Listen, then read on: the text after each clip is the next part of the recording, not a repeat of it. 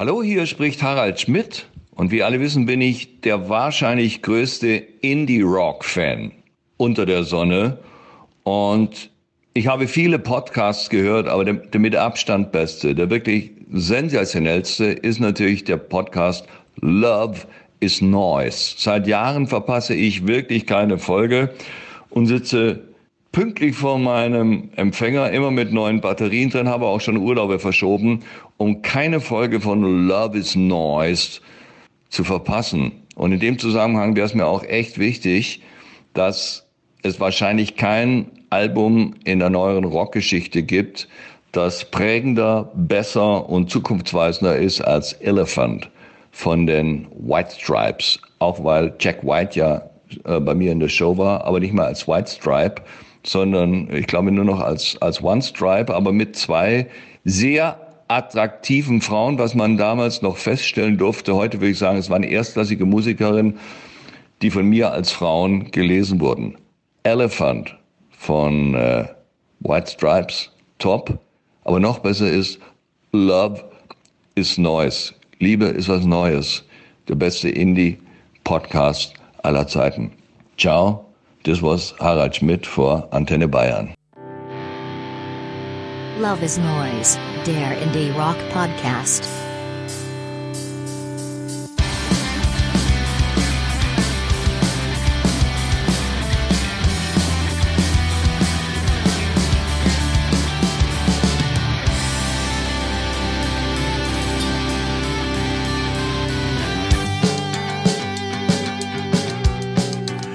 Hallo und herzlich willkommen zur 17. Folge von Love is Noise, dem Indie-Rock-Podcast. Ich bin wie immer Max und bei mir ist wieder der Uli. Guten Abend. Uli. Guten Abend. Und der einzig wahre Philipp ist auch dabei. Guten Abend. Hi. hi, hi. Äh, normalerweise tun wir selbst Freunden des Podcasts keine Gefallen, aber der Harald hat gebettelt und gebettelt, mal dabei sein zu dürfen bis ich dann doch nachgegeben habe, obwohl ich Barack für dieses Mal eigentlich schon zugesagt hatte. Barry, Barry, wie Aber mal, mal im Ernst, Philipp. Ähm, welche mafiösen Neu-Ulmer Strukturen musstest du da reaktivieren, um uns dieses Testimonial zu beschaffen? Naja, wir sind ja alles ein Stamm, wir alemannischen Schwaben, deswegen ist es wahrscheinlich genetisch bedingt. Aber ja, mit diesem Testimonial ist es eigentlich bloß eine Frage der Zeit, bis uns, eine Frage von Stunden oder Tagen, bis uns die Industrie entdeckt und wir endlich mal Geld verdienen mit diesem Podcast. Was nie das Ziel war. Nein, aber Zu unserer ich muss an dieser Stelle natürlich am, am Timo F. danken, dass er es möglich gemacht hat. Äh, Timo F., mein sportliches Vorbild. Ich danke dir. Wir sehen uns dann wieder an Weihnachten. Danke dir auch, Timo, unbekannterweise. Uli, äh, deine beiden größten Leidenschaften könnten übernächstes Wochenende in einen gefährlichen Konflikt geraten. ja. Erklär das mal bitte. Ja, ich, ich bange gerade sehr um meine Rock im Park Teilnahme. Eigentlich hatte ich der Urlaub eingetragen und äh, bin auch schon akkreditiert, wie man das nennt.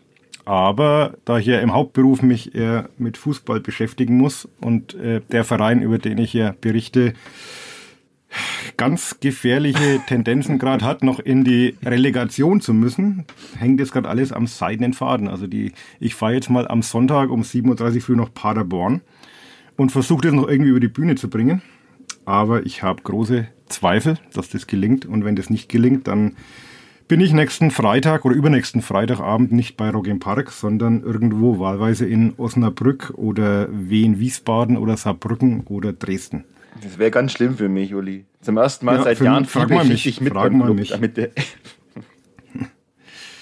ja, aber noch, noch gibt die, ja, die Hoffnung stirbt zuletzt. Also vielleicht besinnen Sie sich noch eines, eines Besseren und ersparen mir das. Aber wenn man den Verein ein bisschen kennt und über die Jahre betreut, dann weiß man eigentlich, Club doing Club Things. Das ist einfach so.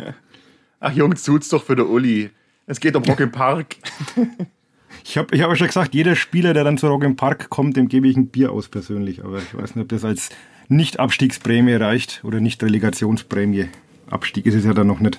Das kommt dann erst danach noch. Das ist doch jetzt der ideale Moment für ein bisschen Cross-Marketing hier. Der Uli ähm, betreibt ja noch einen weiteren Podcast namens Kadepp auf Fränkisch, der Club-Podcast für den Nürnberger Nachrichten. Genau. Habe ich es richtig gesagt? Des Verlags ja. äh, Nürnberger Presse heißt es neuerdings. Nee, nee, das passt schon. Sag ruhig Nürnberger Nachrichten. ja, Sorry. Also, ähm, Da geht's eigentlich Also auch um der Uli immer vergisst, für uns Werbung zu machen in diesem sehr viel reichweitenstärkeren Podcast, mach ich, äh, lasse ich mich halt dazu herab, für seinen großen Podcast Werbung. Danke, da geht's gut, auch gar nicht, geht's auch gar nicht nur um Fußball. Also man muss keine Angst haben, auch wenn man sich für Fußball nicht interessiert. Es geht um Cordon Bleus und das letzte Mal sogar über Togotronik gesprochen. Also es ist ein breit gefächertes Feld, das da beackert wird. Ist ja auch eine Wo ihr Fußballband. beide auf dem, wo ihr beide auf dem Konzert wart. Ja. Ganz kurze Zusammenfassung, Philipp. War sehr schön, Wie war's? sehr schön. Vor allem äh, gut war, dass das Publikum war voller Leute, die entweder mit mir verwandt waren oder mit mir arbeiten oder die Freunde sind. Deswegen kannte ich jeden, inklusive die Leute auf der Bühne. Also war wie äh, Familienkonzert und äh, waren sehr gut drauf. Und zum Abschied noch Freiburg, hervorragendes Konzert, würde ich sagen. Kann ich mich nur anschließen. Also ich weiß nicht, wie viel das Togotronik-Konzert es jetzt war, das ich gesehen habe. Dürfte sich wahrscheinlich so um den 15 nähern, mit Sicherheit.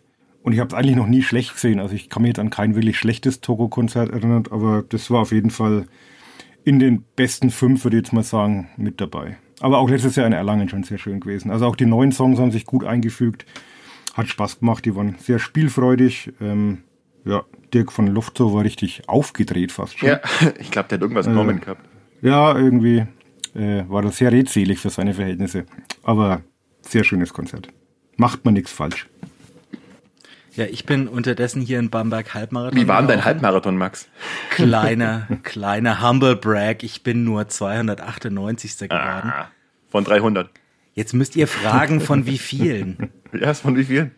Von 3800, von Hey. denen 1000 ab, von denen 1000 aufgegeben haben. Wow. Ja.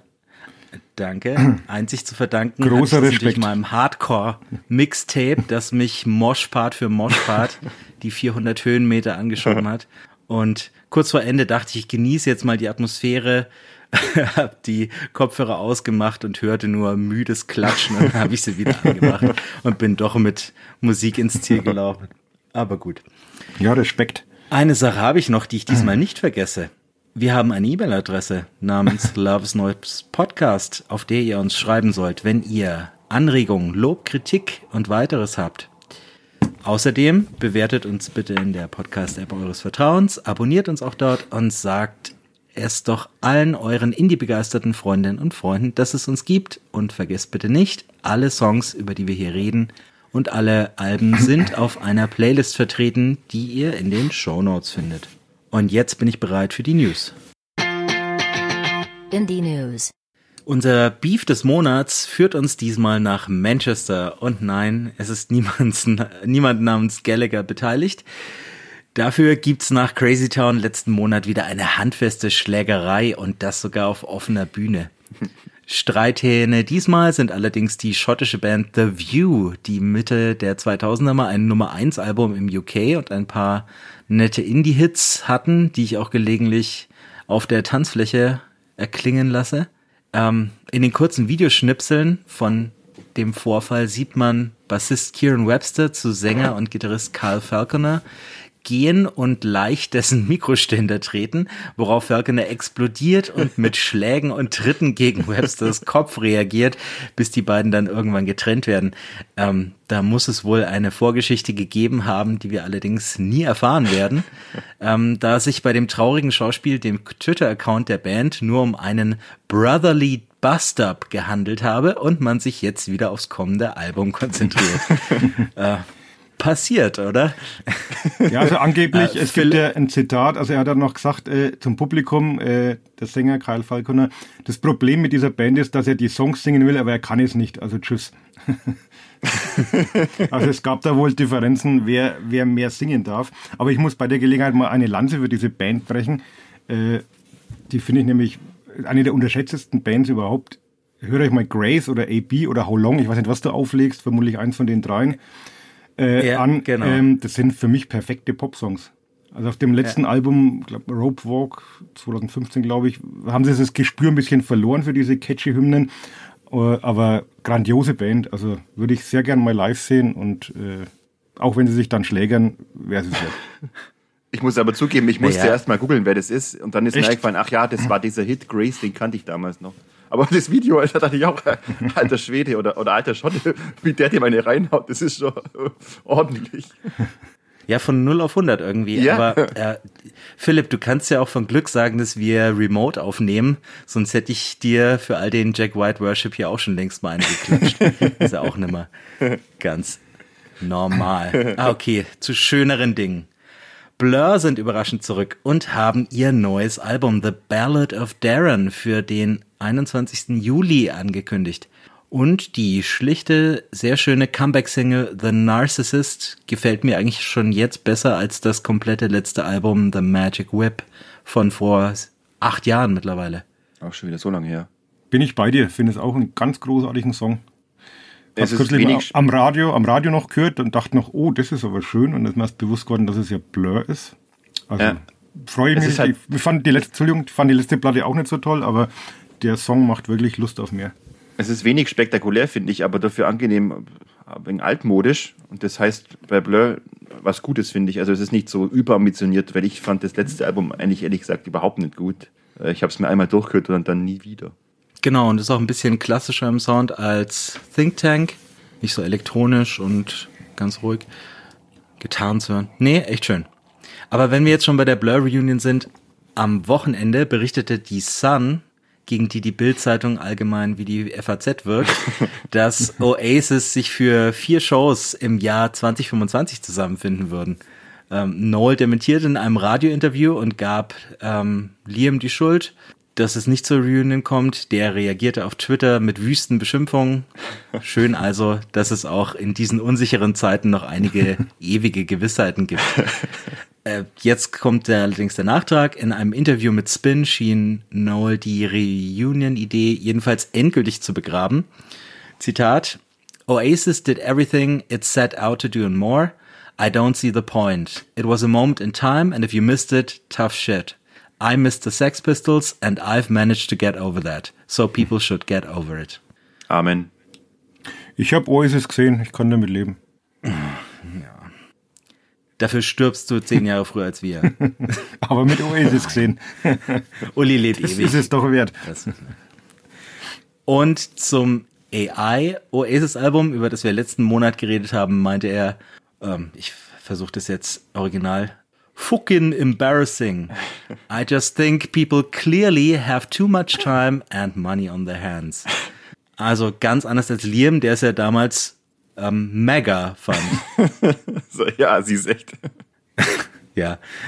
Ich glaube, da ging es ums Prinzip, anderer Meinung zu sein. Ja. ja, ich war auch mal eine andere Meinung über die folgende Band als heutzutage. Es geht nämlich um die Springsteen Punks, The Gaslight Anthem. Denn die haben mit der Single Positive Charge ihr erstes musikalisches Lebenszeichen seit neun Jahren ähm, einem wahrscheinlichen, aber noch nicht angekündigten Album vorausgeschickt. Und ich war ja mal Riesenfan, aber das hier unterbietet selbst alles auf dem sehr durchwachsenen letzten Album Get Hurt. Ich finde eine Produktion wie eine schlechte MP3, wo von den Drums über die Gitarren bis hin zu den Vocals wirklich alles schwachbrüstig und undefiniert klingt. Also so bitte nicht auf Albumlänge, wenn da noch was kommt. Da bin ich fast froh, dass ich nie Fan von dieser Band war. Weil, Was? ja, wie du sagst, so ein, so ein schlaffer und schwungloser Sound zu so einem belanglosen Text und ja, deswegen ist es mir herzlich egal, äh, dass diese Single so schwach klingt. Ja, aber muss ich jetzt gleich mal wieder äh, einspringen. Also Brian Fallon kann mir das Telefonbuch vorsingen und ich würde es gut finden. Ich habe mir sogar die Weihnachtsplatte gekauft von ihm. Das hast ich du schon mal seine, erzählt. Ja, ja, genau. Und seine, seine Soloalben fand ich alle eigentlich auch äh, okay. Also da kam jetzt natürlich nichts an 59 Sound dran. Das ist ja das große Problem, dass man die Band halt immer an diese Überplatte misst. Philipp, die musst du mal anhören, wenn du kennst. Das ist Ich kenn eine die, der- ich kenn die und das ich- ist eine der Platten für die, für die Insel. Absolut. Nee, ist es nicht. Doch, doch. Muss ich dem Uli doch. zustimmen. Nee. Die hat mich damals wirklich äh, zutiefst berührt, aber es kam halt nicht mehr viel nach. Und man hofft halt immer noch, aber bin ich bei euch, der Song lässt jetzt nicht darauf hoffen, dass äh, auch in Bandformation da nochmal irgendwas ähnliches oder annähernd Gutes nachkommt. Also vielleicht macht er dann einfach wieder coole Soloplatten. Ist auch okay. Ja, die fand ich auch besser als das hier. Ähm, schwachbrüstig wie heutzutage The Gaslight Anthem klang die Queens of the Stone Age wiederum noch nie. Und das ändert sich auch auf Emotion Sickness, der Vorab-Single ihres neuen Albums In Times New Roman nicht, das am 16. Juni schon das Licht der Welt erblickt. Auf eine leicht vertrackte Heavy-Strophe folgte ein psychedelischer Refrain und auch wenn es kein richtiger Hit ist, klingt alles hier rund und schlüssig und geht runter wie Öl eigentlich. Oder? Philipp, Yes. ist doch deine Band. In meinen Augen eine der stärksten Singles in letzter Zeit, weil ich fand das letzte Album jetzt relativ schwach eigentlich. Und dazu hat es auch so einen, so einen schönen galligen Inhalt. Und ja, herrliches Riffgewitter halt mit, mit einem erstaunlich garagigen Sound. Und ich fand das Promo-Video mit der römischen Dekadenz oder der, der spätrömischen Dekadenz auch ziemlich geil. Also freue mich aufs Album. Auch wenn sie notorisch schlechte Albumcovers machen vom Design her, aber naja. Hat auch so einen Classic Rock-mäßigen Queen-Chorus, den ich sehr mag. Also Ja. äh, fand ich auch gut, den Song. Übers Album nächstes Mal hier mehr. Noch ältere Helden sind die Pretenders, um die auch erst 72-jährige Sängerin Chrissy Hind, die wahrscheinlich, äh, die im wahrscheinlich dümmsten Refrain des Jahres We don't have to get fat, we don't have to get old singt. Zugegebenermaßen sieht sie auch weder fett noch alt aus. Ähm, ob die Pretenders mit so bräsigen Rockstandards allerdings noch relevant sind, das ist eine andere Frage. Ich war aber auch noch nie großer Fan. Also versucht ruhig mich zu überzeugen. Also Leider war wollte ich mir- auch nie großer Fan. Ich, ich wollte mir diese Textzeile schon auf die Brust tätowieren lassen. Also ich finde die grandios. Und ich meine, die gute Frau ist 71, ne? Also muss man ja auch mal bisschen äh, Respekt zollen. Also Absolut. die, die alten Klassiker, äh, Back on the Chain Gang oder, oder Brass in Pocket, Don't Get Me Wrong, das, das, waren schon, das waren schon Klassiker, die hat schon ihre Spuren hinterlassen. Äh, Ich würde sie schon auf einer Stufe mit, mit Debbie Harry sehen, zum Beispiel. Boah. Ja, doch. Und gut, der Song kann daran jetzt nicht anknüpfen, aber ich fand es eigentlich ganz nett, mal ihre Stimme wieder zu hören. Ja. Ich bin aber auch kein großer Blondie-Fan. Ich respektiere beide Damen sehr und Hochachtung, aber ich bin von beiden Fans, äh, von beiden Bands nicht großer Fan. Ähm, ich gender jetzt, ne, ich, ich gender jetzt nicht, aber ich, äh, Debbie Harry ist die hotteste Frontperson die einer Band jemals. Also Gewesen. das, äh, die lebt doch noch. Ja, ja, aber die. Ja, die tritt auch noch auf. Ja, okay. Achso, ich meine, das ist jetzt eine alte Dame. So hot ist jetzt nicht. Das ist jetzt Ageism, Philipp. würdevoll. Ja, gut. Frisch wie vor 20 Jahren klingen zum Glück die Hives, die nun doch auf ihren letztes Mal thematisierten Protest reagiert und nach elf langen Jahren ein neues Album namens The Death of Randy Fitzsimmons für den 11. August an den Start bringen. Und der Vorgeschmack Bogus Operandi hat vom Wortspiel im Titel über das catchy Monster Riff und die Call and Response Vocals wirklich alles zu bieten, was man seit Tyrannosaurus Hives vermisst hat.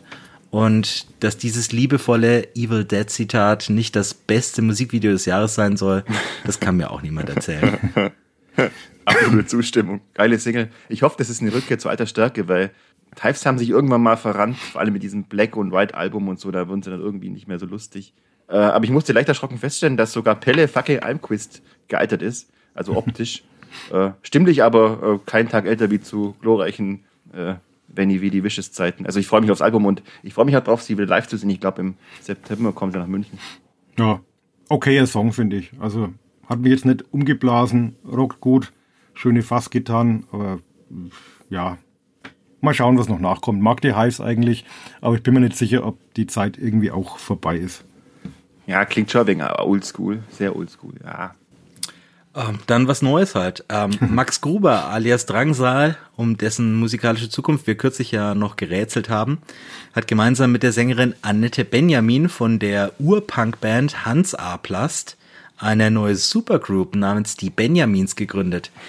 Mit dabei sind außerdem noch Schlagzeuger Thomas Götz von den Beatsteaks, Bassist Julian Knot von Die Nerven und Keyboarderin äh, Charlotte Brandy von Me and My Drummer.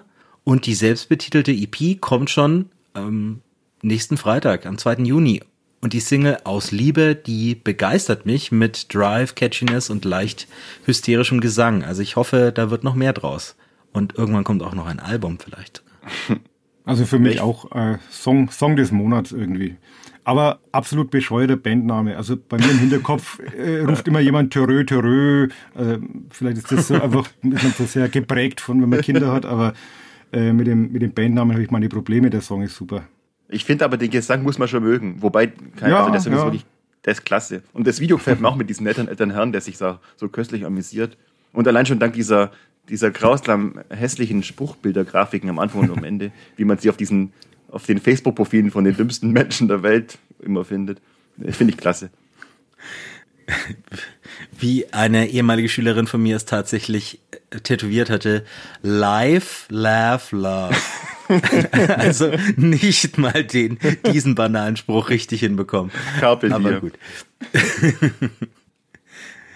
ähm, ja, lang und breit haben wir gerätselt, wer denn nun Taylor Hawkins Nachfolger als Foo Fighters Drummer werden würde. Und tatsächlich hat ein nicht näher benanntes Mitglied dieses Podcasts, sagen wir, das intelligenteste und attraktivste, Dankeschön, wobei das bei Dankeschön. unseren Radio, wobei das bei unseren Radiogesichtern auch relativ ist. Ähm, ja, schon vor zwei Monaten richtig getippt. Nachzuhören in der vorletzten Folge, dass es nicht Philipp war. In einem Livestream zum neuen Album war dann Josh Fries an den Fällen zu sehen, ehemals Drummer der Aquabats, vor allem aber bekannt als wahrscheinlich gefragtester Session-Drummer der Welt, der auch schon bei den Memorial-Shows für Taylor Hawkins aufgetreten war. Eine sichere, aber auch ein bisschen langweilige Wahl. Ja, aber beim Googlen ist mir aufgefallen, es gibt wirklich keinen Menschen und keine Band der Welt, für die der Mann noch nicht getrommelt hat. Also nenn mir irgendeinen Namen, der hat dafür getrommelt. Unglaublich. Von Avril Lavigne über Guns N' Roses bis hin zu Sting und Suic- Suicidal Tendencies, Puddle of Mud, Meredith Brooks, Rob Zombie, Nine Inch Nails, Mike Ness, oh, jetzt hört gar nicht auf, Paramore, Evanescence, oh Gott, Chris Cornell, Kelly Clarkson, die Vandals, ja, da ist er, okay. Muss man jetzt aber nicht alles gut finden. Ne? Also, Nein, aber eine unfassbare Bandbreite. Ja, ich denke, er wird seinen Zweck erfüllen. Ich weiß dann vielleicht berichten, wie er war. vielleicht sehe ich es ja bei Rock im Park. Vielleicht sehe ich's ja, bitte. Nächsten Monat gibt's dann auch die neue Foo Fighters Platte reviewed. An dieser Stelle zwei neue Singles gibt's inzwischen seit der ersten, die wir hier reviewed haben. Wir sagen jetzt aber nichts dazu und heben uns das alles für dann auf. Würde ich sagen. Denn eine eiserne Regel dieses Podcasts lautet, wenn der Name Taylor Hawkins fällt, ist auch irgendjemand anders noch gestorben. Erwischt hat es diesmal leider ein Mitglied meiner Lieblingsband, denn wie am 19. Mai bekannt wurde, ist Andy Rourke, Bassist der Smiths, im Alter von 59 Jahren an Bauchspeicheldrüsenkrebs gestorben. Anders als bei vielen seiner Zunft war Rourkes prägnantes, verspieltes und melodisches Bassspiel absolut prägend für den Sound der Band. Und das, obwohl er sich gegen Johnny Mars extrem dichte und kreative Gitarrenarbeit durchsetzen musste, die auf dem Papier dafür eigentlich gar keinen Raum ließ. Und trotzdem ist er selbst aus den größten Hits der Band, There's a Light That Never Goes Out oder ähm, This Charming Man, schlicht nicht wegzudenken. Schon während der vier kurzen Jahre des Bestehens der Band hatte Rourke sich ein Heroin-Habit zugelegt, das er später zum Glück wieder los wurde. Er war sowohl auf den frühen Morrissey-Solo-Alben zu hören, wie live auch an der Seite von Johnny Marr, auch wenn er nie mehr mit einer neuen Band richtig durchstarten konnte. Und was aus den Nachrufen aller übrigen Bandmitglieder aber herausklingt, ist, dass Rourke nicht nur ein extrem versierter Musiker, sondern auch ein sehr sympathischer Spaßvogel gewesen sein muss. Aber wie Morrissey schrieb, he will never die as long as his music is heard. Also Hausaufgabe, mal wieder The Queen is Dead auflegen. Oder wie Philipp, überhaupt mal die Smiths hören. Ja, wisst ihr ja, aber trotzdem mein Beileid. Danke, danke. Und Morrissey lebt. Ja, Was für eine Welt. darf er doch, oder? Darf er ja. Aber das war's dann Ah, auch mit, dem, mit den Reunion-Träumen, die Band noch. Eben, die habe genau. ich auch nicht gesehen. die Also, Smiths die werde ich auch nicht mehr sehen. Sehen. leider. Aber die künstliche Intelligenz wird es schon irgendwie möglich machen. Ebenfalls schlechte Nachrichten, aber nicht ganz so schlimme, gibt es von einer Band, an die Philipp und ich seit fast 20 Jahren nicht mehr gedacht haben und Uli wahrscheinlich noch nie, aber die kanadischen Pop-Punks Sum 41 werden sich im Herbst nach einer Tour und einem neuen Album auflösen. Und nach Rock im Park. Mein 16. Ja. Ihr seht sie nochmal. Mein 16-jähriges Ich wäre jetzt bestürzt. Ja. Äh, Fat Lip und, und Into Deep waren tolle Songs. Kann man immer noch gut hören. Im Sommer vor allem am Baggersee. Mein liebstes Album war tatsächlich das zweite, das This Look Infected. Ja, das kann ich, das kenne ich schon gar nicht mehr. Ich hatte nur das erste. All Killer No Filler. Okay. Uli, hast du jemals gehört? Ähm, ich kenne die Band, aber deiner ist, ist komplett an mir vorbeigegangen. Also ich muss wirklich erst mal googeln und schauen, was man da kennen müsste. Äh, ja, es ist halt dieser typische US-Pop-Punk. Aber jetzt, warum braucht man die, wenn man Green Day hat und Blink und meinetwegen Die noch Good noch Charlotte? So eine, bei manchen Songs so eine Beastie Boys Note noch mit dabei. Okay. Aber nee, Und gut, Charlotte mag ich übrigens gar nicht. Die, die verachtscheuen. nee. Die gingen noch nie. Okay. Aber gut.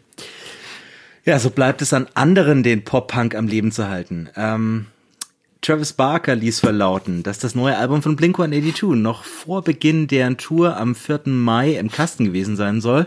Und der wieder eingestiegene Gitarrist Tom DeLong bezeichnete es unterdessen Überraschung als das Beste Ja. und progressivste der Bandgeschichte. Oh da sind wir mal gespannt. Ich ahne Schlimmes. Mehr als drei Akkorde. Wow. Wichtige Band für, mich, für mein 16-jähriges Ich, sage ich nur. Und zum Schluss noch ein Public Service Announcement für alle Android-User. Wie die Seite Android Police berichtete, sollte man den Klassiker der Pixies, Where is My Mind, nicht als Weckton auf Handys mit dem Google Assistant verwenden. Dann passiert nämlich Folgendes. Stop. Die Spracherkennung geht davon aus, dass Black Francis neben euch im Bett liegt und nicht gede- geweckt werden möchte. ihr, Keine ihr schöne könnt allerdings Vorstellung. beruhigt sein. ja. Nee, ihr könnt beruhigt sein, wenn ihr euch wie Philipp mit Stop Hammer Time wecken lasst. Da bleibt das Handy nämlich an, wurde getestet. Kein Touch das. Aber super Und Ausrede, wenn man hiermit- zu spät kommt. Äh, Pixies waren schuld. Ich hatte das Lied früher übrigens als, Handy, als Handyklingelton kurz bevor es Smartphones gab und ich habe fast jeden Anruf verpasst, weil das ja sehr langsam und ruhig äh, und leise anfängt. Na, zum Glück bist du heute für uns erreichbar. Yes. War's das. Das war's von den News. Weiter zu den Alben des Monats. Indie Album Reviews. Jetzt sagte ich gerade die Alben des Monats. Dabei ist das erste Album, über das wir heute sprechen, schon äh, mittlerweile einen Monat alt. Uli, um was handelt es sich? Ich habe die große Ehre, ähm, von The National First Two Pages of Frankenstein zu besprechen. Wahrscheinlich so das prominenteste Album, das in den letzten Wochen rausgekommen ist. Hat immerhin vier Jahre gedauert, bis The National den Nachfolger zu I Am Easy to Find eingespielt haben. Und Die Pause war neben der Pandemie vor allem auch einer depressiven Phase von Sänger Matt Berninger geschuldet, samt massiver Schreibblockade, wie man hört. Eine Zeit lang soll sogar das Ende jener Band, die wie sonst vielleicht nur die Tindersticks für elegisch elegante Erhabenheit und melancholische Mollmomente steht, gedroht haben. Ich finde schön, dass sie die kreative Kurve noch bekommen haben, auch wenn Album Nummer 9 erneut nicht ganz an Großtaten wie Alligator, Boxer oder High Violet anknüpfen kann. Wie schon beim Vorgänger haben sich The National wieder einige hochkarätige Gäste ins New Yorker Long Pond Studio eingeladen. Gleich beim verträumt sphärischen, von Klavier und Streichern dominierten Slow-Motion-Opener Once Upon a Poolside haucht irgendwo im Hintergrund Sufjan Stevens mit, ohne dass man ihn großartig wahrnimmt. Phoebe Bridgers darf Burningers sonorem Bariton gleich zweimal feminine Facetten hinzufügen. Sowohl This Isn't Helping als auch Your Mind is Not Your Friend verpassen es aber, aus dieser reizvollen Konstellation eine spezielle Magie entstehen zu lassen. Dafür bleibt Bridgers Stimme zu sehr im Hintergrund. Präsenter wirkte schon Everybody's Darling Taylor Swift, die sich auf The Alcott für die Unterstützung von The National bei ihrem Song Coney Island revanchiert und Gitarrist Aaron Dessner war ja auch 2020 als Produzent und Co-Autor an den Alben Evermore und Folklore beteiligt. Herausgekommen ist eine von Streichern getragene, sich langsam steigernde Klavierballade, in der Swift und Berninger stimmlich perfekt harmonieren und die Chancen und Risiken des zögerlichen Wiederauflebens einer dahinsiegenden Beziehung erörtern. Für mich zweifellos ein Highlight dieser Platte. Ein anderes ist das zunächst von einer Drum Machine angetriebene, fast schon rockige und mit einer jubilierenden Gitarre aufwartende Tropic Morning News, also jener Song, mit dem Berninger angeblich seine Schreibblockade überwunden hat.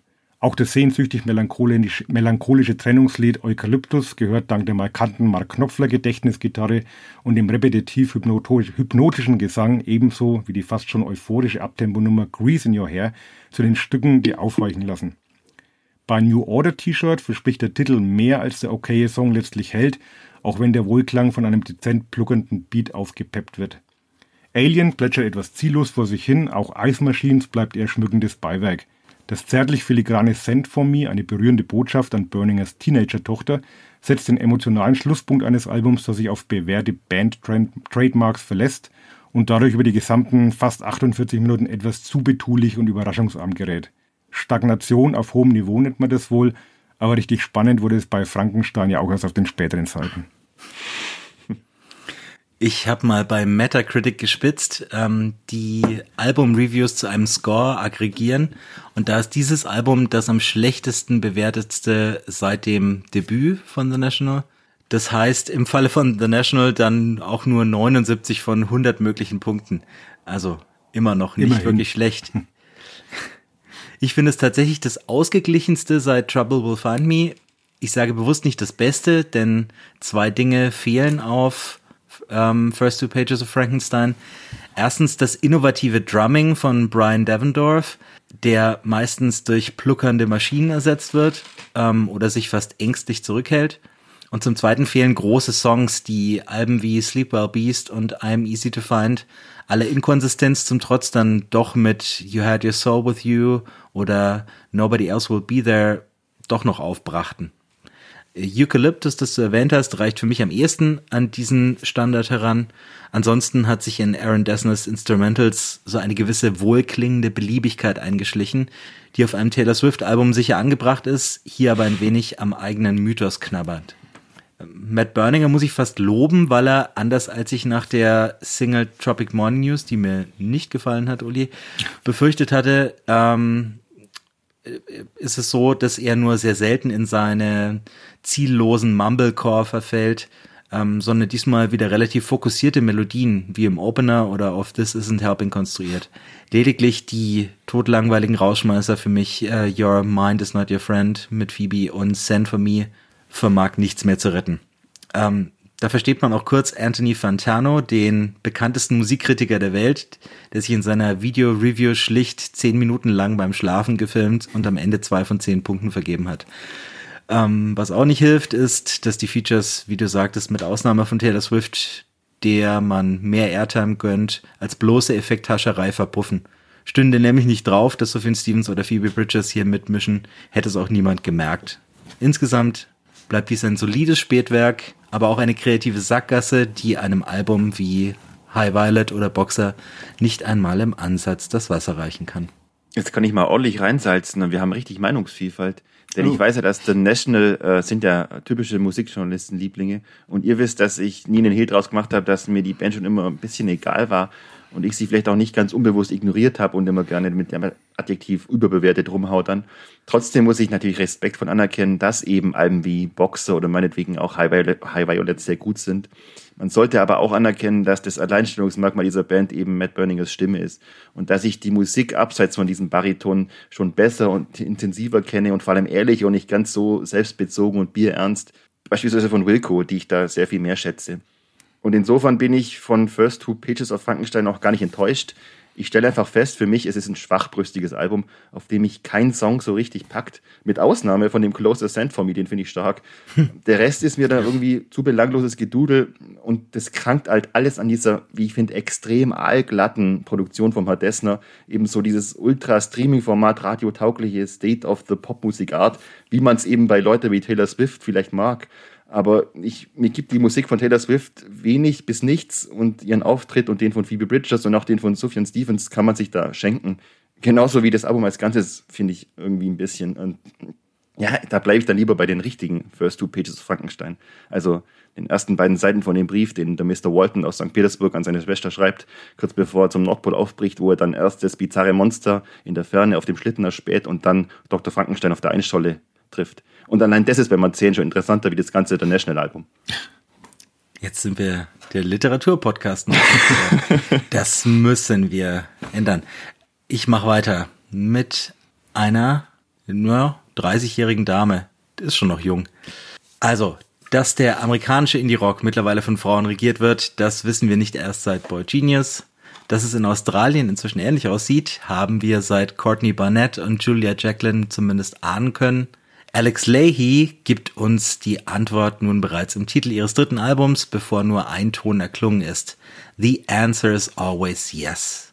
Nach einem sehr guten, fast pop-punkigen Debüt I Love You Like a Brother und dem etwas opulent instrumentierten und nicht ganz so hittigen The Best of Luck Club zeigt ihre Formkurve während der Pandemie tatsächlich wieder steil nach oben. So wurde ihr bisher größter Hit On My Way prominent im bisher erfolgreichsten Netflix-Animationsfilm The Mitchells vs. The Machines gefeatured und nebenbei schrieb sie mit ihrer Partnerin, der Sängerin Gordy, noch eins der schönsten Liebeslieder der letzten Jahre namens Dinos, das ich mir mal erlaube, ebenfalls in die Playlist zu packen. Was Leahy allerdings von den meisten ihrer gitarrenbehangenen Zeitgenossinnen, seien es Lana, okay, die hat, spielt nicht Gitarre, aber Phoebe, Lucy, Julian, Mitski, Adrian Lanker, Clairo, Angel Olsen, Snellmay und so weiter absetzt, ist ihr weitgehender Verzicht auf Schwermut als Ausdruck emotionaler Tiefgründigkeit. Vom Sound her mehr Powerpop als Singer-Songwriter-Folk muss man oft erst eine Schicht Zuckerguss von ihren Breakup-Songs kratzen, um in die Abgründe darunter blicken zu können. So soll die herbeigesehnte Good Time des Titelsongs denn auch nur flüchtig die deprimierende Seelenpein des Alltags vergehen lassen. In You'll Never Get Your Money Back schneidet sie aus Kostengründen ihre Haare ab, während der oder die Ex noch ihren Netflix-Account mitnutzt und singt dazu einen ihrer zahlreichen verboten eingängigen Refrains, der kaum mehr Upbeat sein könnte. Das folgende Album-Highlight The Sky is Melting lässt zumindest kurzzeitig etwas Melancholie zu, bevor der trotzige Galgenhumor des straighten Rockers On the Way Down sie im Handstreich wieder wegfegt. Einzig Shit-Talkin überspannt den Bogen der Catchiness und lyrischen Reduktion bis hin zu einem seltenen Moment der Plattheit, denn das finale Trio mit den jeweils im letzten Drittel explodierenden Bandaden Permanent und dem Titelsong sowie dem vielleicht besten Lied der Platte They Wouldn't Let Me In das man mir auch als die erste Single vom zweiten Wetlag-Album hätte unterjubeln können, die ähm, sind wieder ganz stark. Man muss ein Herz für Pop haben, um The Answer is Always Yes wertschätzen zu können, weil sich Lay zwar nie dem Mainstream anbietet in Sachen Produktion und Songwriting, aber auch nie versucht, sich einem großen Publikum durch erzwungene Sperrigkeit oder hohen künstlerischen Anspruch zu verschließen. Aber wer da mitgehen kann, der findet hier ein perfektes Frühsommeralbum. Hm, da kann ich jetzt ganz kurz reingrätschen, denn ich hatte kaum Zeit, dieses Album eingehend zu hören. Und wenn ich denke, wie viel Zeit ich diesmal bei der National verschwendet habe, dann ärgere ich mich, weil ich die Musik dieser Frau bisher nicht genug weggeschätzt habe. Ich bin aber sicher, das werde ich spätestens in meinem Sommerurlaub machen, denn schon nach dem ersten notdürftigen, schnellen Durchhören bin ich mir sicher, das gefällt mir sehr. Und es fühlt sich alles verdammt lebensbejahend an. Und das, obwohl da durchaus noch ein paar grungige Kanten und ein paar so Emo-Ecken drin sind. Und es könnte prognostiziere ich jetzt mal auch zu einer richtigen Gernhörplatte für mich in diesem Jahr werden, auch wenn man eben diese Art von Musik und dieser Stimme äh, nicht wirklich böse sein kann. Und mir gefällt sogar Shit Talking. Ja, es ist wieder mal so eine Platte, die ohne den Max vielleicht an mir vorbeigegangen wäre, muss ich gestehen. Ich finde ja, sie verbindet so ein bisschen das Leckerhafte von Courtney Barnett mit diesem Pop-Appeal, meinetwegen Mikey Taylor Swift und, und der Punkrock-Euphorie, wie sie Paramore zum Beispiel an den Tag legen. Ähm, ist eine ziemliche Hitparade. Irgendwas klackert gerade im Hintergrund. Schreibst du Schreibmaschine, Philipp? Nee, ich bin aufgestanden. Klang so, als wenn jemand auf der Schreibmaschine gerade tippt. War nur mein Büro. Du kannst doch jetzt nicht gehen, Philipp. Ich musste mir gerade was Luft machen. ja, auf jeden Fall eine ziemliche Hitparade ohne Ausfälle. Und immer wenn ich, wenn ich gedacht habe, jetzt wird es mir ein bisschen zu poppig, mainstreamig, dann hat sie mich mit so kleinen Details wieder gekriegt, wie diesen Background-Chören bei On the Way Down oder diesen wirklich großartigen Titeltrack der so als fragile Akustikballade beginnt und dann so eine melodramatische äh, Feedback-Orgie mit Gitarrenbrett und Noise abgibt. Also das finde ich ganz großartig. Und auch so wie die, der Einging äh, anfangs der Blues-Schungler Good Time oder dieses Post-Punk-mäßige They Wouldn't Let Me In, das du auch schon angesprochen hast, oder die erste Single Congratulations. Also da sind viele potenzielle Lieblingslieder drauf. Und von mir ist die Answer, Answer ebenfalls ein Yes. Wenn ich jetzt in der Jury bei Britain's Got Talent säße oder so. Schön. Danke dir. Ja, Philipp, es muss wohl sein. Liebe Brüder und Schwestern, wir sind zu Ihnen gekommen, um Ihnen mitzuteilen, dass heute die Auflösung der Smashing Pumpkins nur noch ein tief empfundener, gnädiger, ja göttlicher Akt der Humanität wäre. Leider ist dies aber kein Dogma der independenten Rock'n'Roll-Musik. Doch die Dreifaltigkeit des Indie-Rock-Kommentars, der Vater Uli, der Sohn Philipp und der Heilige Geist Maxens, sie darf nicht zaudern, nicht verzagen, nicht kapitulieren. Und so soll der Kelch nicht an mir vorübergehen, auch den dritten und letzten Akt der grandios gescheiterten Rockopera Ottum gehört, gewogen und für zu leicht befunden zu haben. Meine Schwestern und Brüder, O Agnus Dei, Deus, O O O, la la, la la, la la la, heißt es etwa im endlosen Endstück Of Wings, aufgenommen mit dem originalen Kinderzimmer-Keyboard, dessen Tasten Stefan Remmler seinerzeit schon für Da Da Da kaputt gedrückt hat und übergossen mit lauwarmem Esoterik-Rennstressing der Marke Hummeldumm. Off Wings kommt, wie einst Hulk Hogan oder der Undertaker, in seiner klanglichen wie inhaltlichen Grausamkeit fast an den Schinkenstraße-Götzendienst von Hurray heran.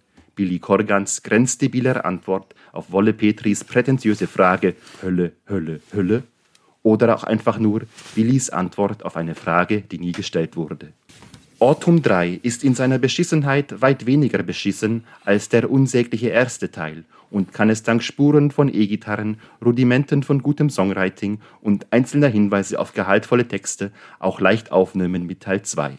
Und sagt man nicht, was Rose heißt, wie es auch hieße, es würde lieblich duften? Autumn tut das nicht, denn Scheiße ist Scheiße und bleibt Scheiße, auch wenn man sie Rockoper nennt. Ob eins, zwei oder drei, die letzte Chance der Pumpkins ist vorbei. Und so wirkt und wirkt nicht Teil 3 nur deshalb halbwegs erträglich, weil wir zuvor schon zweimal so böswillig gestraft wurden? Anders gefragt, wäre Teil 3 Teil 1 gewesen, wären wir denn nicht trotzdem schockiert über den Niedergang einer Musikgruppe, die mit Siamese Dream und Melancholy zwei meiner liebsten Lieblingsalben in die Ewigkeit schuf? Und die nun verkommen ist zum Sodom operandi des ewig unverstandenen, weil immer gleich egozentrischen Monster Mimimimöschens Billy Corgan. Gestandene Musiker innerhalb einer einst vorhandenen Gruppe degenerierten dabei zu reinen Vollzugsbeamten von Billy-Ergüssen, die es, ob ihrer minderer bis erschreckend minderwertigen Qualität, in keine Rocksamenbank dies wie jenseits des Himmels und der Erde schaffen würden. Aber was sollen all die Worte? O Agnus Dei, Deus, meine Brüder, meine Schwestern, lassen wir los, lassen wir vergessen. Die Zeit, in der es ein Heidenspaß machte, Kürbisse zu zertrümmern, ist vorüber. Lassen wir los, lassen wir vergessen. Tut dies zu ihrem Gedächtnis. Amen. Jetzt weiß ich, warum du keine Zeit für Alex Lay hast. ich hätte gern auch was von den Drogen. Schönen Dank, Philipp, dass ich mir jetzt auch den dritten Teil zweimal anhören muss. Du hast die Notwendigkeit ja mit unserer Rolle als Chronisten gerechtfertigt. Wenn ich als alter Marxist nun den verstorbenen FDP-Vorsitzenden Guido Westerwelle zitiere und den historischen Materialismus auf die Diskografie der Smashing Pumpkins anwende, dann befinden wir uns mit Atom 3 quasi in der spätrömischen Dekadenz. So hätte Corgan auch den grässlich art-rockenden Keyboard meets Kniedelgitarre Opener Sojourner nennen können es ist gewissermaßen die Einladung an alle ostgotischen Horden von Musikkritikern und coolen Post-Punk-Bands, mich niederzumetzeln und auf die sterblichen Überreste meiner Karriere zu spucken. den Symphonic Metal von That Which Animates the Spirit oder den Glam Rock von In Lieu of Failure kann man noch als augenzwinkerndes Guilty Pleasure durchgehen lassen, aber falls wirklich Jimmy Chamberlain für die Logic Preset Drums im Schnarchnasen Synpop von Canary Trainer oder Pacer verantwortlich ist, dann fresse ich einen Besen. Den Mittelteil habe ich nur verzweifelt durchgeskippt, aber mit Spellbinding wird man nach drei Alben des Lights am Ende doch noch mit einem halbwegs soliden Pop-Rock-Song belohnt. Wenn man Aufwand und Ertrag nun final verrechnet, ist Billy Corgan aber trotzdem pleite. Zumindest künstlerisch. Was soll ich dem jetzt noch hinzufügen? Also ich finde von allen drei Teilen dieser, dieser Rockoper ist es bislang, wenn man es denn so nennen möchte, fast das Beste, weil zumindest zwei, drei passable Songs enthalten sind. Also was äh, Max angesprochen hat, dieses äh, Spellbinding mit seinen 80s Synthes geht ganz gut ins Ohr und Fireflies versprüht so ein ganz kleines bisschen Melancholy Feeling. Aber demgegenüber steht halt schon wieder eine ganze Menge an Rohrkrepierern, wie dieser dumpfe Hardrock-Stampfer Harmageddon. Also der Titel ist schon ähm, das, das alberne Synthie-Pop-Gedudel Pacer, du hast angesprochen. Oder, oder ganz schlimm fand ich dieses unfassbar nervtötende That Which Animates the Spirit. Ja. Billy, Billy Corgan gegen Queen-Gitarren und Slayer-Riffs anjault. Oder dann auch dieses völlig überkandidelte, sinnlos aufgeblasene und wie ein besoffener Astronaut durchs All torkelnde Space-Epos Intergalactic nach dessen fast neun Minuten inklusive Tribal-Trommelfinale man Billy Corgan einfach nur den gleichnamigen Beastie Boys Hit ins Hirn prügeln möchte. Das Schlimme an der ganzen Sache ist ja wirklich Billy Corgans Größenwahn, weil hätte man die insgesamt 33 Songs dieses äh, selbstverliebten Mammutprojekts auf die vielleicht acht besten oder erträglichsten, formulieren wir es so, reduziert, wäre vielleicht sogar eine halbwegs passable Platte rausgekommen. Aber so gehen halt die wenigen, und ich sag nochmal betone nicht guten, sondern passablen Songs unter in diesem riesen Murks. Auch Amen. Wenigstens haben wir das jetzt hinter uns. Fragt sich, wie lang. Und auf, auf Autumn folgt äh, Winter oder so. Also, das wird wahrscheinlich nur, nur, nur Teil 1 einer, eines, äh, einer Quadrologie. Quadruple, Ja, genau, ja. ja. Okay, ähm, vorher noch ein bisschen was Gutes, nämlich was Kurzes und Gutes. Unsere Rubrik, in denen wir noch ein paar ach, persönliche Highlights ganz kurz ansprechen. Philipp, du hast in den Archiven gewühlt. Ja, nee. Ich hatte wenig Zeit, wie gesagt, aber äh, Megadeth bringen ihre frühen Alben als Reissues raus und dann habe ich doch mal wieder Peace Cells rausgeholt, also Peace, äh, Peace Cells und Who's Buying. Und ich muss immer noch sagen, es ist zusammen mit Master of Puppets äh, das größte Thrash-Album aller Zeiten. Master of Puppets kam ja, glaube ich, ein paar Monate vorher raus, 86, glaube ich. Und Songs wie äh, Wake Up Dead oder, oder, oder Devil's Island sind immer noch wahnsinnige Kracher. Also Dave Mustaine hin und her, aber tolles Album. Nicht ganz Indie-Rock, aber kann man immer wieder hören. Meine Empfehlung ist dieses Mal das Debüt Days Gone By der dänischen Shoegaze-Band mit dem etwas ungelenken Namen A Horrible Death to a Horrible Man. Und es klingt ziemlich genau so, als hätten Interpol ein Post-Metal-Nebenprojekt gegründet. Wer sich also Paul Banks Stimme vor meterhohen Gitarrenwänden und über gelegentlichen Blastbeats vorstellen kann, der wird hier fündig. Uli, was hast du? Und ich habe im Angebot die Ritual Howls mit äh, Virtue Falters. Das Trio aus Detroit, früher auf seinem fünften Album mit einer hypnotischen Mischung aus düsterem Post-Punk, harschen Industrial Sounds, unterkühltem Cold Wave und fiebrigen Psycho-Blues, die mitunter klingt, als hätten sich Gun Club, Ministry, Molcher Dommer und Birthday Party zu einer Jam-Session im Sumpf getroffen. Sicher keine Platte fürs Freibad, aber wer im Sommer am liebsten schwarzes Eis schlägt, dürfte sich hier gut unterhalten fühlen. Da bietest du mir eine perfekte Überleitung zum nächsten Segment. The good old days. Besinnt von der Düsternis, die Uli heraufbeschwören hat, blicken wir zurück auf ein Album, das 20. Geburtstag feiert. Es handelt sich um Good Morning der Band Alkaline Trio. Obwohl ihr Punkrock relativ straightforward ist, sitzen Alkaline Trio aus Chicago seit jeher zwischen den Stühlen in ihrer ganz eigenen Schmollecke, ganz nah bei den Goth Kids. Zu düster für die Pop-Punk-Kinder, die um die Jahrtausendwende erst Newfound Glory und später den ebenfalls der Windy City entstammenden Fallout Boy verfielen, aber auch zu glatt für viele Fans ihrer Vorbilder und Weggefährten Hot Water Music und Jawbreaker. 1996 gegründet, schaffte das Trio um Gitarrist Matt Skiba und Bassist Dan Andriano mit ihrem dritten Album den Sprung auf das damals dank The Get Up Kids, Dashboard Confessional und Saves the Day aufstrebende Indie-Label Vagrant Records und mit ihrem dritten Album From Here to Infirmary auch den Durchbruch über die engen Szenegrenzen hinaus. Auf diesem hatten sie bereits begonnen, ihre Ästhetik an Horror-Punk-Ikonen wie den Misfits zu schulen.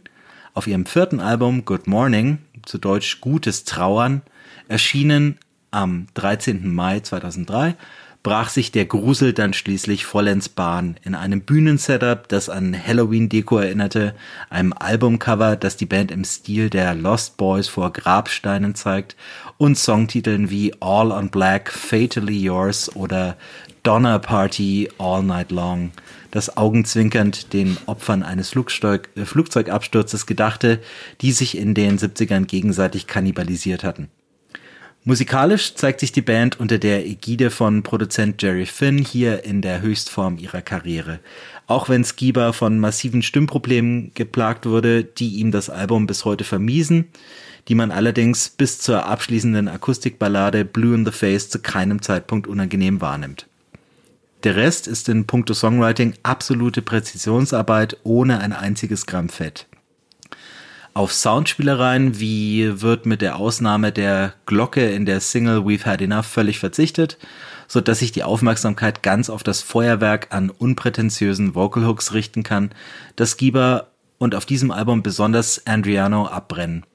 Mit 100 Stories, Emma und Blue Carolina liefert letzterer hier wirklich Karriere-Highlights ab. Drummer Derek Grant gibt auf Good Morning seinen Einstand im Studio und ordnet sich den Songs gänzlich unter, sodass die Momente zum Glänzen wie im Intro von We've Had Enough allerdings rar bleiben. Skiba kann daneben noch den Opener This Could Be Love und All on Black mit seinen geisterhaften Gesangseffekten als Highlights verbuchen. Mangels jeglicher Ausfälle in der Playlist gerät Good Morning so nicht nur für viele Fans zum Konsensalbum, es ist auch der ideale Einstiegspunkt für neue Hörer. Quasi die Wasserscheide zwischen dem roheren Frühwerk und den noch glatteren, verspielteren Nachfolgern, die nach dem ebenfalls großartigen Crimson bisweilen auch enttäuschten und zwischen den vielen Nebenprojekten Skiba ersetzte immerhin sieben Jahre lang Tom DeLong als Gitarrist von Blink-182, etwas ausfransten. Good Morning bleibt für mich ein Klassiker des modernen Punkrock. Und ihr habt es auch schon mal gehört. Ja. Ich habe hab die Band tatsächlich erst mit dieser Platte damals entdeckt und mich hat, wie du es schon geschildert hast, auch diese, diese düstere Optik des Covers angesprochen und die Musik hat den Eindruck dann ja untermauert. Also für mich eine meiner liebsten Punkrock-Platten dieses Jahrtausends, kann man schon so sagen. Und ganz interessant, auf laut.de die Kritik damals äh, hat die Platte ziemlich verrissen und hat von Turnschuh-Punk mit Viva Teenie Nachgeschmack gesprochen. Und das finde ich, da tut mir eigentlich sehr unrecht, weil es, klar gibt es diese sehr eingängigen Refrains mit so einem gewissen Pop-Appeal, aber eben durch diese eher düster morbiden Themen und, und, vor allem diesen rauen Gesang da von Matt Skiba und Dan Andriano wirkt das Album schon sehr reif und erwachsen und für mich geht es auch eher in Richtung Hot Water Music. Mit denen haben sie also auch eine, eine Split-Single aufgenommen 2002. Und ich finde vor allem den Einstieg mit, mit This Could Be Love and We've Had Enough ist Wahnsinn. Also die Platte hat einen sofort nach den zwei Songs. Und die heimliche Hymne ist für mich aber Continental. Hast du jetzt nicht aufgeführt, aber ist für mich ein absoluter Übersong. Äh, und so für mich der Hit der Platte. Allerdings einer Platte, die wirklich keinen Ausfall hat, wie du es richtig sagst. Also gehört in jeden gut sortierten Plattenschrank. Und ich muss sagen, ich fand. Steht ja auch in Darm. Ich fand äh, äh, und finde den Nachfolger Crimson eigentlich genauso gut, mindestens genauso gut. Und das, obwohl ich den zu einer Zeit gehört habe, als ich dachte, ich wäre aus meiner Punk-Hochphase, also aus meiner US-Punk-Hochphase nach äh, Take Off Your Pants and Jacket von Blink-182 eigentlich schon raus. Aber Alkaline haben es mir dann wieder eigentlich richtig gegeben, weil die halt immer schon mehr in den, ja, ich finde, mehr in den Hardcore gespielt haben, statt auf die Bubblegums eben und viel sozialkritischer, düsterer und auch pessimistischer. Und trotzdem halt mit der enormen Hitdichte. Und ich gebe auch zu, dass mir die Band spätestens dann mit, ich glaube, es war Agony und Irony, da wurde es mir irgendwie gleichgültig, wenn ich ehrlich bin, oder habe sie dann einfach nicht mehr so oft gehört. Was aber nicht heißt, dass ich Good Morning nicht immer wieder auch gerne höre und vor allem auch jetzt auf längeren Fahrten, wenn es dunkel ist, des Nachts. Äh, ich muss sagen, seinerzeit, als es rauskam, waren die sicherlich die besseren, weil düsteren Green Day. Aber ich glaube, äh, ein Jahr später kam dann American Idiot draußen und hat wieder für andere Verhältnisse gesorgt. Aber ja, die, wie du gesagt hast, Max, die sind irgendwie eine eigene Liga und von dem her äh, Respekt und top und sicherlich ein großes, großes Album. Sind wir uns einig? Yes. Und es kommt noch ein kleiner Service für euch im Headliner. Der Headliner. Falls ihr es noch nicht gemerkt haben solltet, es ist wieder Festivalsaison und deshalb dachten wir, wir schauen uns mal ein paar der größten deutschen Rockfestivals an und ja, geben euch ein paar Tipps, welche ihr vielleicht in Betracht ziehen solltet oder welche ihr auf jeden Fall meiden solltet. Und wir beginnen ganz nahe an unserem Herzen in Nürnberg bei Rock im Park, dem Schwesterfestival von Rock am Ring. Der Uli weint jetzt schon wegen der Clubrelegation. Philipp, was verpasst der Uli? Liebe, da? Glaube, Hoffnung. Uli, du verpasst eine Düsseldorfer Jungpunk-Band von namens Die Toten Hosen. Nein, Oh. äh, ich muss sagen, das Line-Up ist wie alle Jahre natürlich, es fehlen, äh, hatten wir auch schon den Headliner, es fehlen die Frauen in den Headlinern. Und das sind eigentlich allesamt bekannte Namen. Ähm, wenn man jetzt unbedingt einen Geheimtipp will, würde ich sagen, äh, hört euch Manta an. die sind aber auch nicht mehr so geheim. Oder eben Papst, äh, die finde ich auch ganz gut. Das ist diese, diese, wie nennt man die eigentlich? Noise Popper aus Berlin, die ich mir auf jeden Fall auch angucken werde. Ansonsten, ja, jetzt haben ja wieder viele abgesagt. Ich habe nie die Distillers gesehen und die kommen ja dieses Jahr auch nicht. Dass äh, Five Finger Death Punch nicht kommen, ist mir sowas von Wurst. und dass Pantera nicht kommen, ja, haben wir auch schon mal besprochen. Ansonsten, ja, es sind halt wieder die üblichen Verdächtigen, Tenacious D und ja, die Foo Fighters, man muss sie sich natürlich angucken mit dem neuen Drummer. Und äh, Limp Bizkit und Apache 207. Ja, es ist schon, naja, aber es ist halt auch im Park. Sagen wir mal so, wenn ich dafür zahlen müsste, würde ich da seit Jahren nicht mehr hingehen. Aber da ich ja von der Presse bin und berichten muss, äh, gebe ich es mir wieder gerne. Ich finde es vor allem gut für die Punk- und Hardcore-Sachen diesmal. Also Brutus, die hatte ich ja in ja, meiner Jahrestop 10 letztes Jahr. Meine zweitliebste Band der Welt nach den Smiths, Hot Water Music sind dabei. Turnstile. Habe ich jetzt zwar auch schon acht gesehen. Dann natürlich Turnstile, die Mansingers. Ähm, ja, Machine Gun Kelly. Touche, Touche, Tush, Touche Amore noch äh, knapp vor Machine Gun Kelly. ähm, auch eine meiner gegenwärtigen Lieblingsbands. Ach ja, klar, Ja, und ich habe ganz vergessen, ansonsten- NoFX auf Abschiedstournee natürlich und so, äh, Sum 41 dann auch noch, ne? Wer es braucht, Ja. kriegt's da. Und Everybody's Darling, die Nerven kommen natürlich auch. genau, ansonsten der Indie-Anteil etwas rar gesetzt. Ja, hallo, Steel Panther. Und der gute Thes Ullmann nicht zu vergessen. Thes, genau. ne? Ach, Geht Uli, jetzt, wenn ich es mir so durchlese, du musst eigentlich schon kommen. Es ist doch ganz geil, das Ja. Line-Up eigentlich. Kostet auch nur schlappe 270 Euro, außer ihr seid wie der Philipp, in Anführungsstrichen Journalist und kommt da umsonst rein. Tja, ähm, ich stelle mal kurz das Southside bzw. Hurricane vor. Das folgt dann am 16. bis 18. Juni. Headliner, diesmal Billy Talent, die Do Nots sind dabei. Ich bin mir gerade, ich habe hier eine Liste, die nicht nach Headlinern sortiert ist. Placebo, die Queens of the Stone Age, 1975, Muse. Also da ist schon was an großen Namen geboten diesmal. Die Geheimtipps würde ich spontan sagen, nicht Kraftklub und die Ärzte oder Peter Fox, sondern für mich Oh, da hat sich jemand gut vorbereitet. es kommt gleich, es kommt gleich. sind die Geheimtipps hier rar gesät. Ähm, nichts, was ich jetzt unter Must-See verbuchen würde Ja, tatsächlich. Betteroff kann man sich auf jeden Fall anschauen. Betteroff. kann man Edwin sich Rosen kann man sich anschauen. Und nicht zu vergessen, wenn ich da reingrätschen darf, ein bisschen Lokalpatriotismus. Acne Kid Joe sollte man unbedingt anschauen. Oh ja, Okay. Und Frank Turner ist auch dabei. Live an der Bank. denkt immer. Ist auch dann ganze 30 Euro billiger als Rock im Park für 240 Ja, zu haben. Schnäppchen. Schnäppchen. Aber die Headliner sind auf jeden Fall besser als die von Rock im Park. Dann mache ich jetzt mal Bringen wir im August, Philipp. Philipp. Ach, der Uli ist dran, stimmt. zum, zum Maifeld. Maifeld Derby. Derby kenne ich mich aus. Ähm, habe jetzt gerade mal die Liste so überflogen, das war jetzt alles sehr spontan. Äh, am spannendsten finde ich eigentlich den Chor für Menschen, die nicht singen können. Ich habe keine Ahnung, was sich dahinter verbirgt, aber würde ich mir ungehört an, anschauen. Also, ähm, scheint, scheint mal eine groß, groß, großartige Band zu sein. Ansonsten ähm, finde ich jetzt auch nicht so ganz berauschend, ähm, aber ein paar Highlights sind dabei. Warpaint würde ich mir gerne mal anschauen. Die Viagra Boys sind, sind eine Bank. Äh, The Haunted Youth sind dabei, auch sehr interessant. Und Los Bichos, glaube ich, geht live auch ganz gut. Und ansonsten, ja, Interpol spielen, die kann man sich immer anschauen.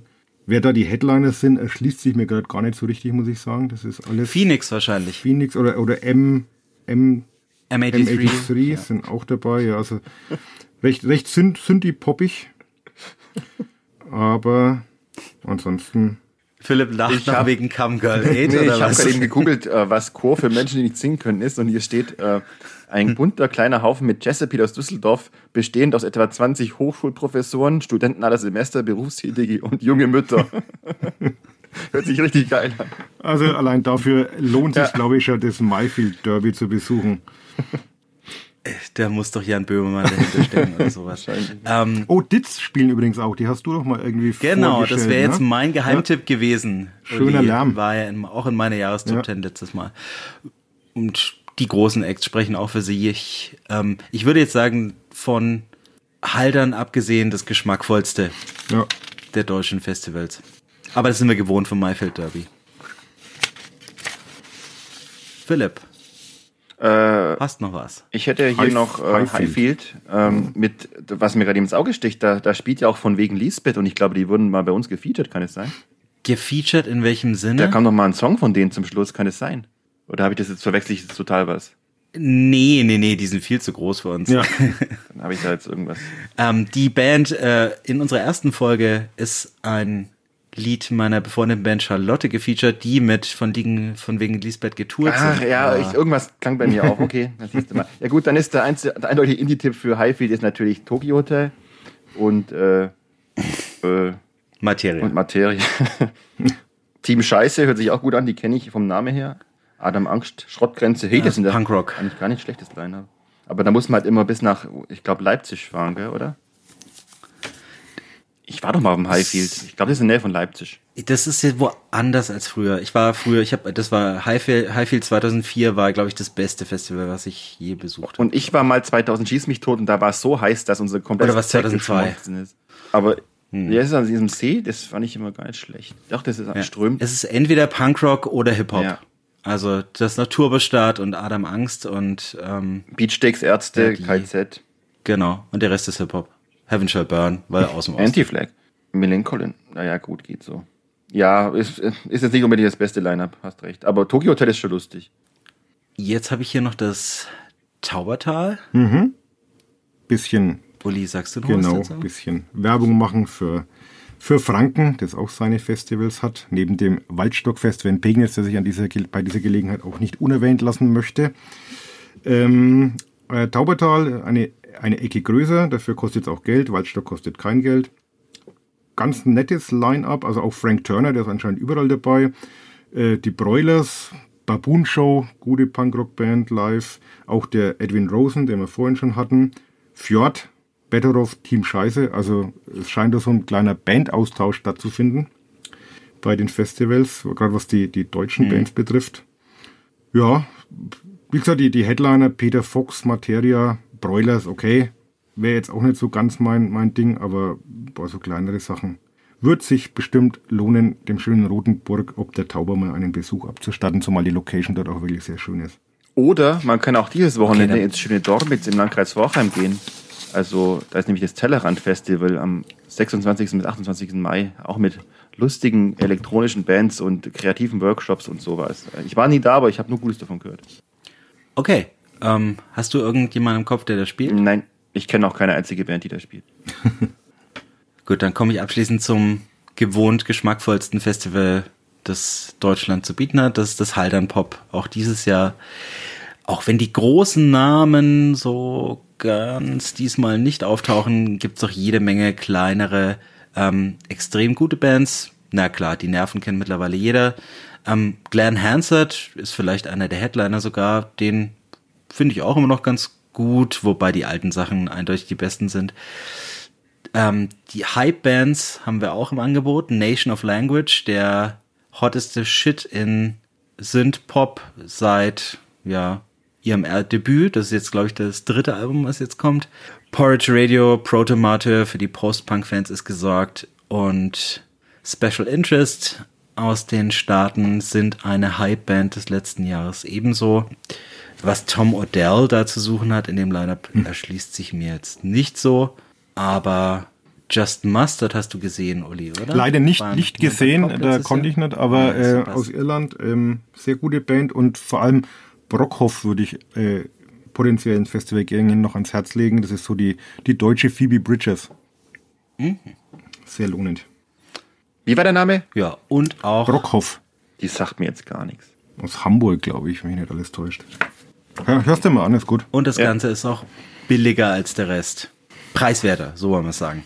Mit 160 Euro ist man dabei. Geschenkt. Wenn die Fahrt nicht so lang wäre, dann könnte man das in Betracht ziehen. Ich hoffe, ihr seid jetzt ein bisschen schlauer, aber eigentlich hättet ihr euch ja eh schon längst um eure Festivaltickets kümmern müssen, wenn ihr irgendwo hin hätte gehen wollen. Aber, werte Hörerinnen und Hörer, wir haben es versucht.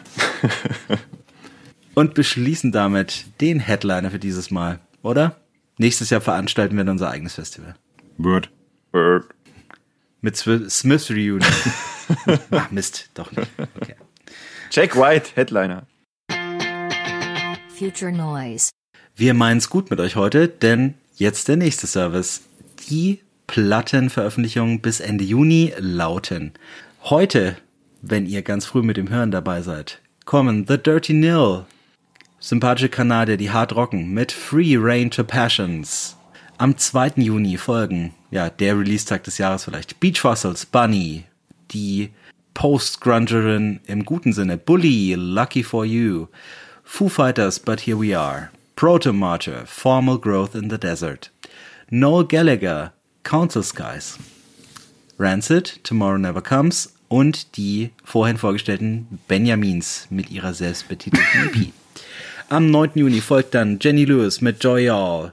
Der Country-Barde Jason Isbell bringt uns Weather Veins. Und die nächste Hype-Band dieses Jahres, Squid O Monolith. Was bedeutet denn Weather Am Waves? 16.06. Am 16. Unterbrich mich nicht, Philipp. Entschuldigung. Am 16. Juni. Ähm, der beste Singer-Songwritende Surfer. Auf jeden Fall besser als Jack Johnson. Ben Howard. Is It? Die Queens of the Stone Age mit In Times New Roman. Am 23.06. der Strokes-Gitarrist Albert Hammond Jr. mit seinem Soloalbum Melodies on Hiatus. Und die Swans, ich dachte, die wären gecancelt, aber gut, ähm, kommen mit The Bagger wieder. Am 30.06. folgt dann noch der Frontmann unserer Spalterband des letzten Jahres, Green Chatten Chaos for the Fly. Welche Band meine ich? Äh, äh, äh. Ich weiß, ich. ja, verdammt. Ja, Uli hat sie nur in seiner Top 10 gehabt. Was? Das ist doch von den von Fountains, oder? Von Chains DC. Ja, mein ich Ja. doch. Ja, Uli. Das ist doch so Du irisch. warst echt zu lange weg, glaube ich. Ich und Namen. Das waren die, die Platten bis Ende Juni und abschließend noch eine Hörerband. Daniel aus Hamburg hat mir geschrieben und mich auf seine Band The Most Famous Unknown aufmerksam gemacht, die eine Mischung aus Grunge, Alternative Rock und Indie machen und demnächst ihr zweites Album veröffentlichen. Zu hören gibt es ganz am Schluss dieser Folge dann die erste Single daraus mit dem Namen Desperate and Calm und einen Link zur Homepage von The Most Famous Unknown. Den stelle ich euch in die Show Notes. Schreibt uns gerne, wenn ihr mit eurer Band auch gerne mal gefeatured werden wollt, an loveisnoise at gmail.com. Und in dieser vielleicht kürzesten Folge, die wir je gemacht haben, ähm, fällt mir jetzt nichts weiter ein, als euch beiden zu danken. Danke Philipp, danke Uli für Danke Wir sehen für den uns- Spaß. Wir den sehen auch uns bei haben. Park. Ja, und, und übrigens, Weather Vanes sind Wetterfahnen. Ich habe nachgeschaut. Und was sind Wetterfahnen? Was ist eine Wetterfahne? Das sind diese, diese, diese Gockel, die auf dem, auf dem die Dach sind. unter dem und- Hahn sind Ja, ja. auf dem Dach. Okay. Kenn, Bier, Bierfahne kenne ich, aber Wetterfahne. Was für ein schönes Schlusswort, Uli. Ja. Ciao. Ciao. Macht's gut, ihr beiden.